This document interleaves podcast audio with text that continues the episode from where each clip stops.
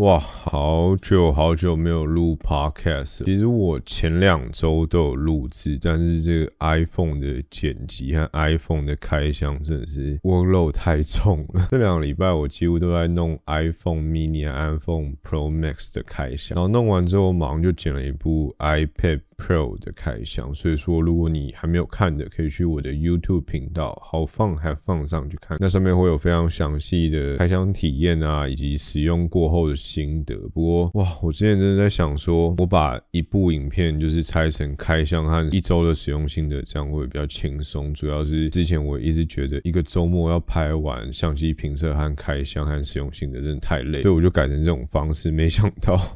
看我变得把散线拉的太长了，整个拍。拍摄起来哇，其实蛮累的，感觉像过了一个 iPhone 月的感觉，是哇，我一整个礼拜都在弄 Apple 的东西。我其实对我频道上三星的粉丝会有点小不好意思，因为我之前频道基本上是从三星开始做。那我今年三星没有借我那个 Samsung Tab S7，那但是我还是自己买了 iPad Pro 去开箱，所以我其实今天上片的时候是有点抱歉。好了，不过我觉得更抱歉应该是对于 Podcast 的听众，因为我之前前两个礼拜都有录，不过真的没时间剪啊，唉，有点累，真是不好意思。哎，应该是三个礼拜还是两个礼拜都没有上 podcast，总之就是过了一大堆 iPhone 开箱的这一个月。好，那我今天会大概聊一下，说我最近吃到的餐厅、住到的旅馆的感觉，然后最后会分享一下我 iPhone 使用了，这应该是一个月吗？两个月？一个月啊？不对，两个礼拜，两三个礼拜的心得，这样，然后最后再闲聊一下。在开始之前，现在跟大家讲一件很有趣的事情，就是我架了一个图文网站，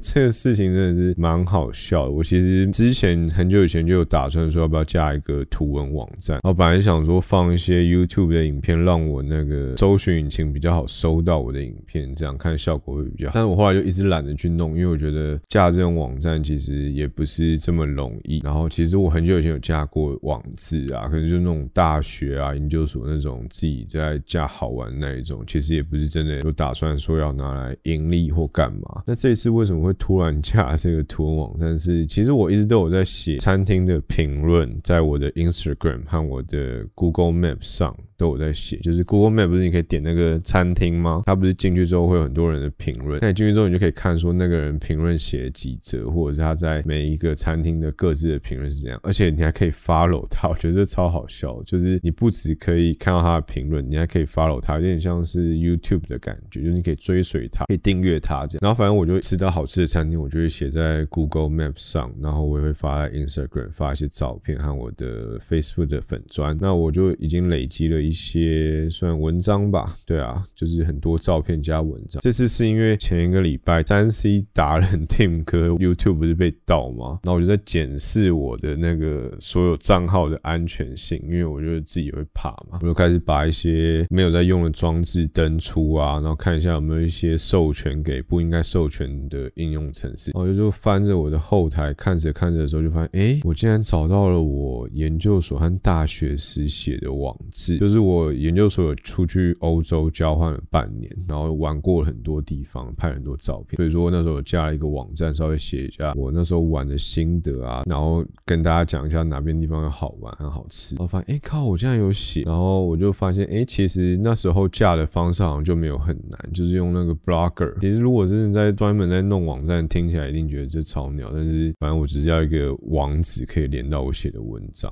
我那时候是这样想的，我现在也是这样想。然后发现，哎，好像其实按一按新增就有了，所以我上个礼拜我就按一按新增了一个图文网站。那我本来是想说要不要把科技的开箱也放进去，不过后来我觉得好像好像不要放比较好。我可能那个网站会着重在一些美食的评论吧，对啊，就餐厅的评论或者是饭店的开箱，就是希望之后有朝一日可以透过这个网站或我的 Instagram 接到一些可能餐厅的。试吃啊，或者是餐厅的试菜这样子，或者是更好一点就是业配合作啦。毕竟我自己也是很爱吃，然后在吃的地方也是不手软这样子。好，然后接着我来介绍一下我上个礼拜吃的餐厅好了，因为上礼拜其实是老大生日，所以说那一个礼拜的礼拜五我们两个都请假，那就出去玩了一趟，然后吃了两间不错的餐厅，也住了两间不错的饭店，饭店和民宿吧，应该是这样讲，饭店和民宿，然后就是庆祝他生日这样，然后我们也过了一个很重要的节庆。那在礼拜在第一天的时候，我们先去吃了一个叫做这法文真的是不知道怎么念呢，我把它用 Google 翻译念念看。Do nuit，我不知道我念对不对，但是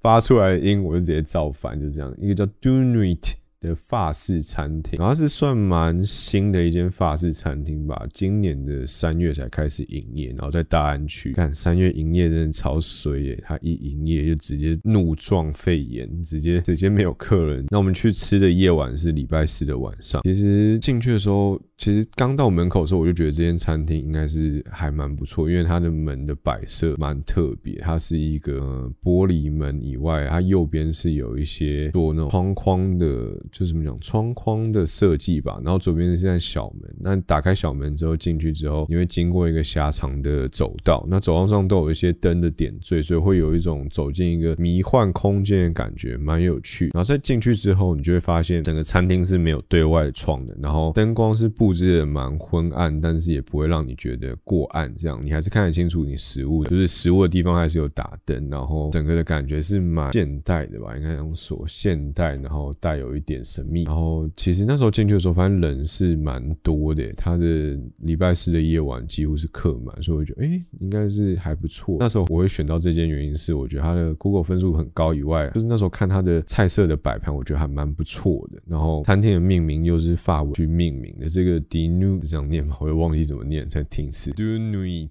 哦，好难念哦。Anyway，反正老大很喜欢发，然后我就想说，这个叫做这个 Do nuit 的意思就是 the night，就是夜晚吧。Tonight 是 the night。的意思就会觉得，哎，好像蛮适合当一个浪漫夜晚的开始，这样，所以我就选这间餐厅。然后摆盘也是我看了，觉得你从摆盘就可以大概知道，感觉出这间餐厅的厨师对于料理的用心程度在哪。然后开始吃了之后，我们在刚开菜单的时候就发现，哎，它竟然是有，就是一般的好点餐厅它都会有有一套。酒是叫 wine pairing，就是他已经帮你根据他的餐配好了一整套。但他们这间比较特别，是它有叫 tea pairing，他配了一整套的茶，就是他不只有一整套的酒配好，还有一整套的茶，所以我就觉得哎蛮好玩。然后开始吃之后，蛮多道菜都蛮有趣。那印象比较深的应该是有一道是鹌鹑蛋，它是用一个木盒装着的，然后一打开就有一股烟熏的香气跑出来，然后搭配一阵白色的烟，你会觉得哇，你在还没吃到就已经。已经闻到那香味很不错，然后打开之后就是一个蛮漂亮。如果真的很想看的话，可以去我的图文网站上看，或者你要去我的 Instagram 上也看得到。图文网站上的话，我会有每一道菜和底下我的一些注解。那 Instagram 的话，你就自己对照这样。反正我觉得很妙，它就是两个有点像鸟巢的形状，然后上面放了两颗鹌鹑蛋。那吃下去的口感是蛮特别，它会有点化掉。整体来讲，我觉得很香啊。但是应该是那一碗，我觉得最我最喜欢。的菜色，然后它的那个 tea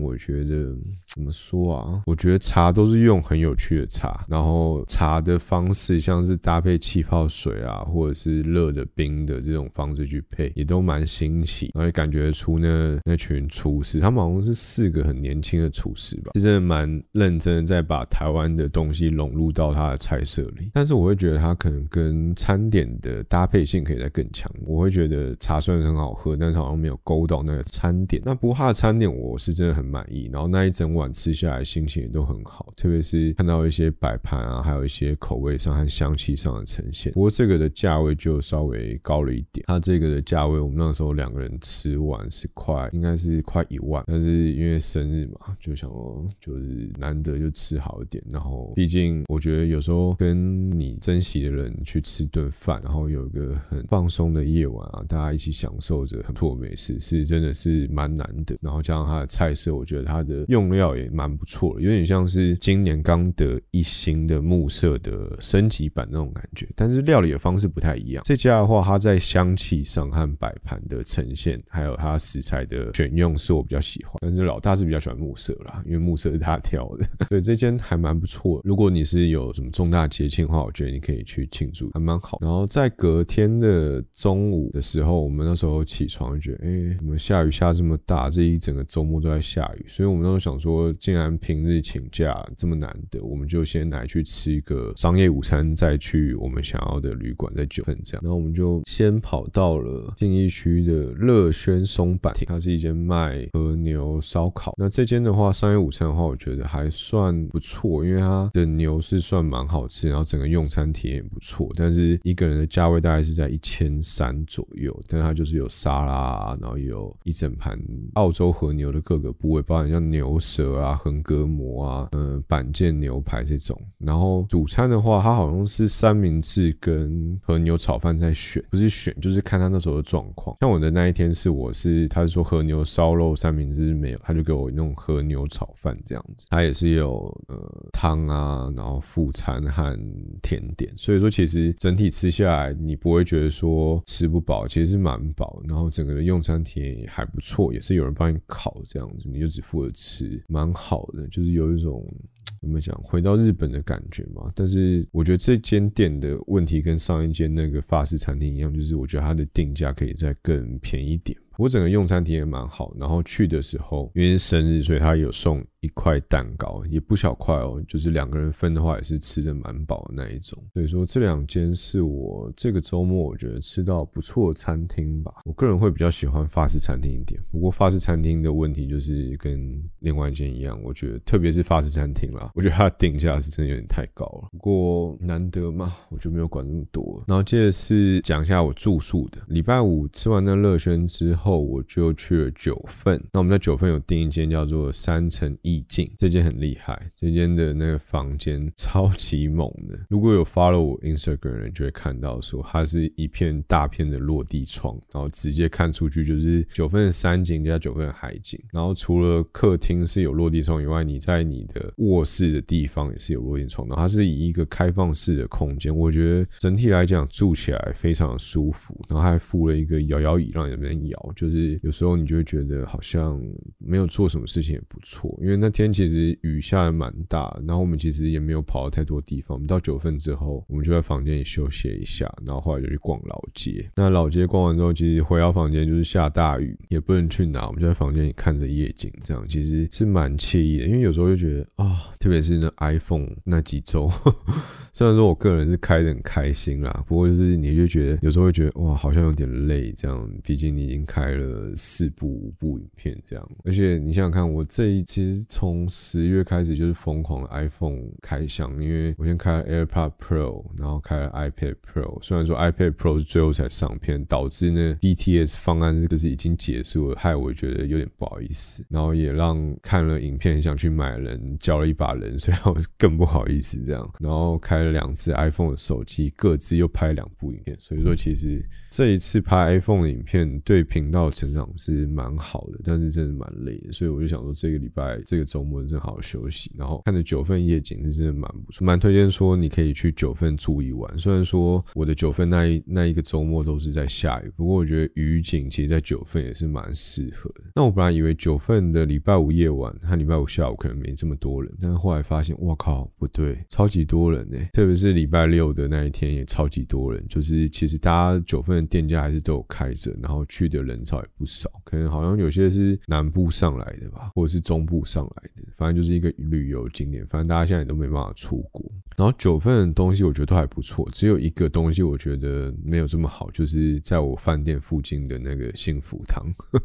我不知道是因为很晚买，那时候已经快九点了吧，它的珍珠感觉是有点硬掉了，没有这么好吃以外，其他。他那天在九份吃到东西都还不错，然后夜景啊、休息和房间住宿感觉都蛮好的。然后隔天我们要离开的时候，整个暴雨，我们在九份老街就像在玩急流泛舟不一样，超级恐怖，我超怕我的鞋子滑倒。不过人潮还是非常的多，大家穿着雨衣也要去逛。然后接着我们就跑去宜兰的苏澳，我们去住了烟坡的饭店。那烟坡的话，我们那时候住的是四人房，不过因为暴雨的关系，就是一直下雨，我猜大家好像都是直接三点就准时要 check in 了。那我觉得烟坡的那个动线规划没有到很好，就是它 check in 的柜台感觉不太够多，所以说要排队一下。那住这么贵的饭店还要排队，你就觉得到底是到底是怎样？感觉是没有这么好。我到房间里面之后，你看到它的那浴缸，它是泡澡的那个浴缸，是一个冷泉池跟一个温泉池，就觉得哎还不错。然后它的水放出来是那种浊浊的，其实就真的很有。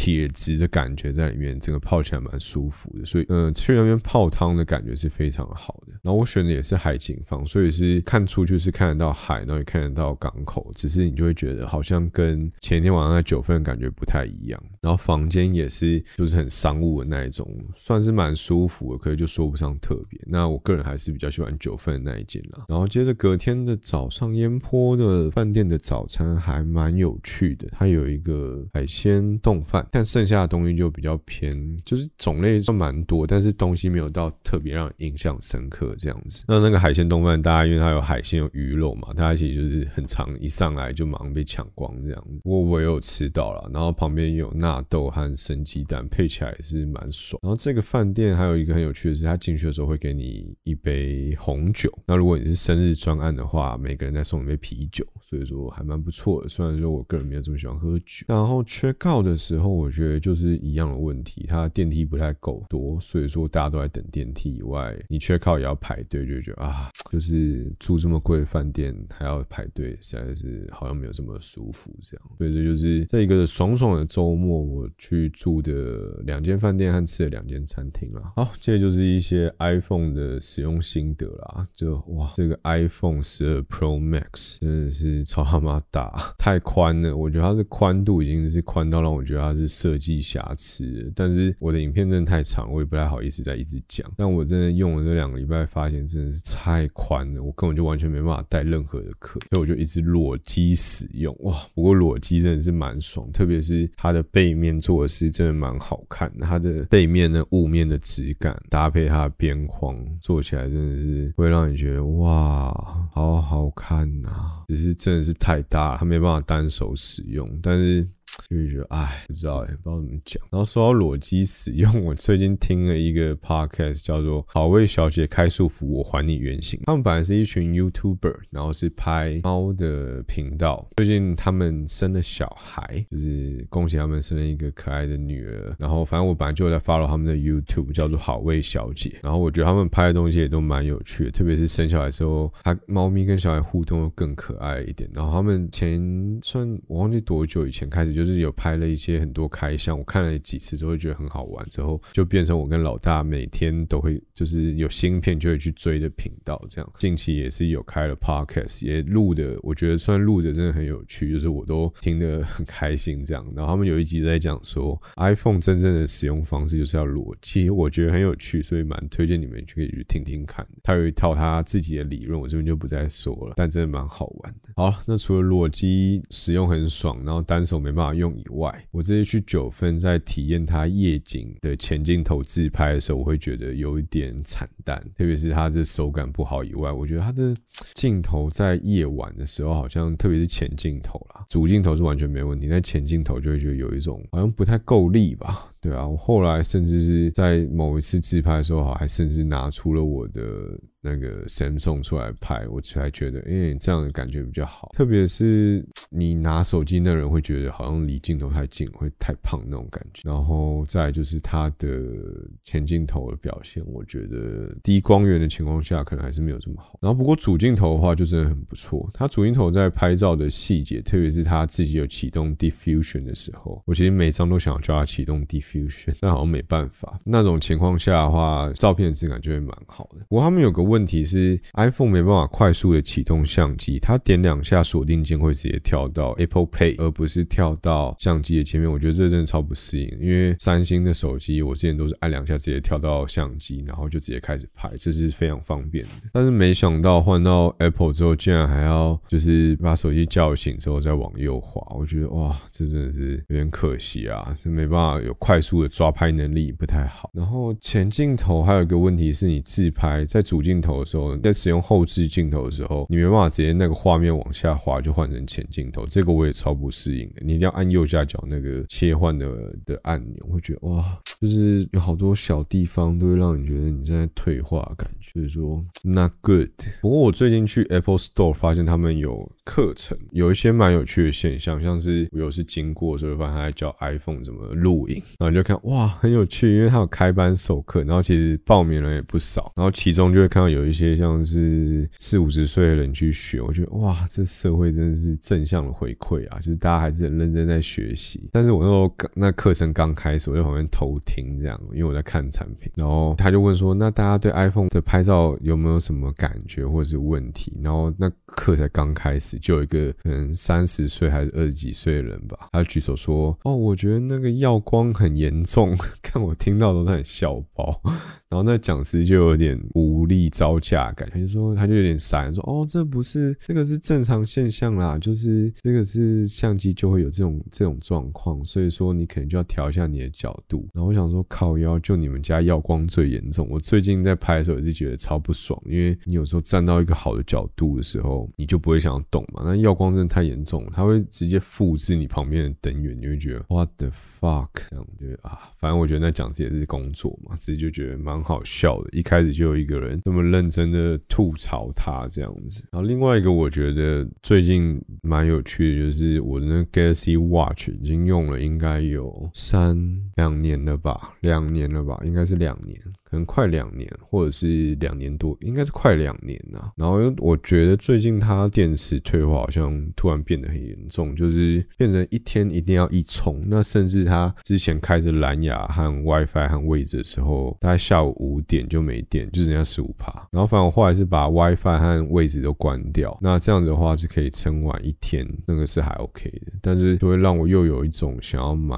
Apple Watch 的感觉。但我就觉得现在买好像很赔，因为其实。S 六才刚推没多久，那我其实手机在智慧装置主要的需求就是看通知啊，所以说我就觉得其实 Galaxy Watch 还是做得到这件事情，那我就没有必要再额外多花一笔这样。我就觉得啊，它电池退化也太严重了吧？这手表也是一万块，一万多还一万一万块上下，就嗯。怎么会这样这样子？然后最近最后分享一个，我觉得我看到一个很有趣的一个观点，是在一个介绍车子的频道上听到，但是啊靠，我现在有点忘记那频道的名字，看一下我查一下。哦，他叫蛋挞啦，蛋挞就是一一个嗯，在做二手车买卖的人嘛，应该是这样讲，反正就很妙。然后就讲了一件事情，我觉得完全正确，而且很棒。他说了一个概念，就是假设你真的很喜欢一件事情，然后那件事情是你的兴趣的话。然后又有家人在阻挠你，或者是觉得你在乱花钱，在玩你的兴趣的话，那很简单，你就是把你的兴趣转换成事业，那你就可以肆无忌惮的想做什么就做什么。像是他就是把他买车的这个二手车的兴趣转换成他的事业，他就是去买卖二手车。那他现在想要买保时捷的话，他这样也不太好说什么，因为他就是买，他可能他会以更高价卖掉嘛。那我觉得哇，这件事情真的太棒了，很像是我现在这频道在做的事情。因为我之前我如果乱买手机或乱买一些电子产，产品就会被说，哎，你在乱花钱，这样好像不太好。但是自从我有这个频道之后，我就会说，哦，因为粉丝想看啊，我我我我我我我我我也不想买啊，我就只要买了这样子。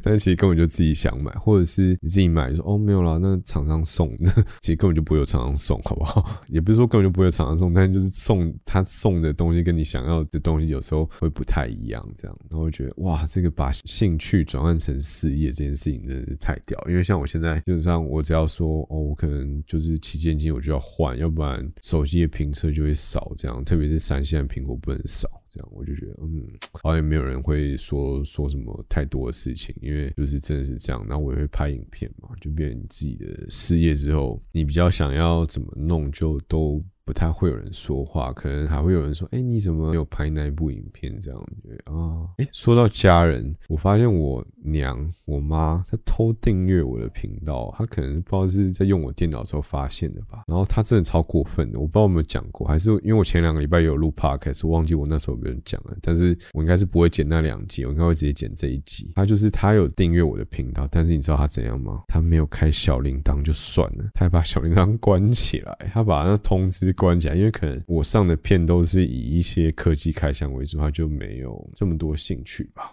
所以我就觉得，啊，竟然关自己儿子频道的通知，真的是，哎，带坏小孩啊，不好不好。好，那这差不多就是这个礼拜 podcast 啦。那我之后如果没有特别主题的话，就会分享一下我生活发现的事情啊，或者是我觉得有趣的事情。下一个礼拜会去找一个人录一集，然后那人我觉得很厉害，真的是，如果你硬要形容的话，就有点像是白胡子旁边的艾斯，或者是其他的分队长那样子，你就觉得，哇靠！哦，超猛！我觉得真的很厉害。那我个人跟他聊，我可能会很紧张，但是 anyway，反正就去聊一下，因为我觉得真的蛮好玩。然后刚好他愿意来，所以说如果很期待两个人的 podcast 的话，下礼拜应该下礼拜或下下礼拜会有一集啦，应该下下礼拜啦。那我之后也想一个方法，让我自己 podcast 录的频率上升很多，也一定会录，所以大家也不用太担心。这样好啦，那就再次感谢各位听到最后啦。那如果你有什么想讲的，或者想留言。的可以在底下留言告诉我，我可能之后会以念留言的方式来回复吧，因为我觉得好像这样也蛮有趣的。那就谢谢各位啦。那如果喜欢我的 podcast 的话，记得订阅我的 podcast 和订阅我的 YouTube 以及 Facebook 和 Instagram。那我们就下一集再见啦，乔乔，拜拜。